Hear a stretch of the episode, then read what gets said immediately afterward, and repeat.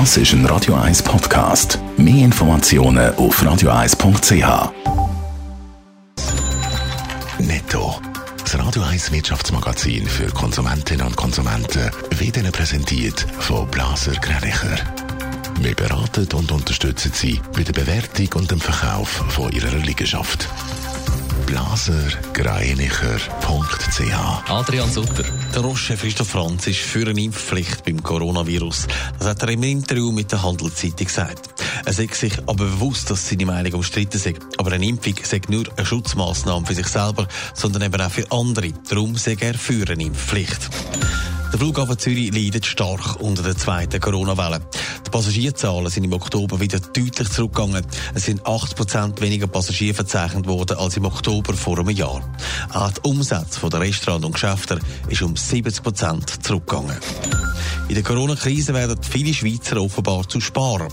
Weil die Bevölkerung der Wirtschaftslage nicht traut und Angst um ihren Job hat, legen sie viel Geld auf die Seite.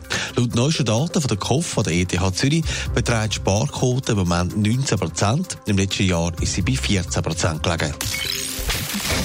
Seit zwei Wochen gelten jetzt die neuen Corona-Regeln vom Bund und es zeigen sich, die Fallzahlen sinken, wenn nur leicht. Aber nicht so, dass man könnte die Warnung geben könnte. Sutter, kann man denn jetzt schon sagen, was dann genützt hat und was nichts bringt? Die Frage stellt sich auch Tanja Stader von der ETH Zürich, die auch in der Taskforce vom Bund sitzt. Ihre Bilanz ist äh, dann doch eher nüchtern. In der Tat sehen wir erste Indizien, dass sich die Zahlen äh, eventuell stabilisieren.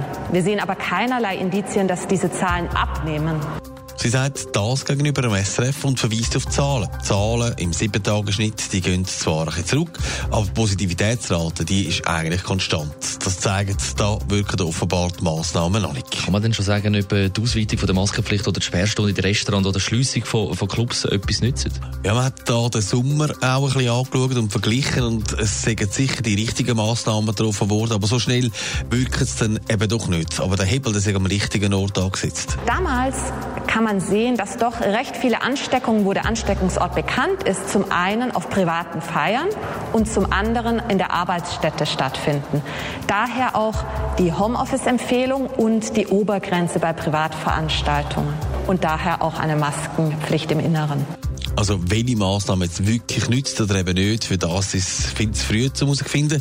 Was übrigens auch ein bisschen dass die Fallzahlen in den Kantonen, die schon länger viel härtere Massnahmen haben als der Bund, zum Beispiel das Wallis, auch nicht stärker zurückgegangen sind als in der übrigen Schweiz.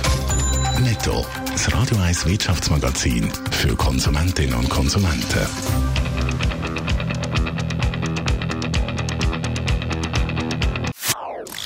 Das ist ein Radio 1 Podcast. Mehr Informationen auf radio1.ch.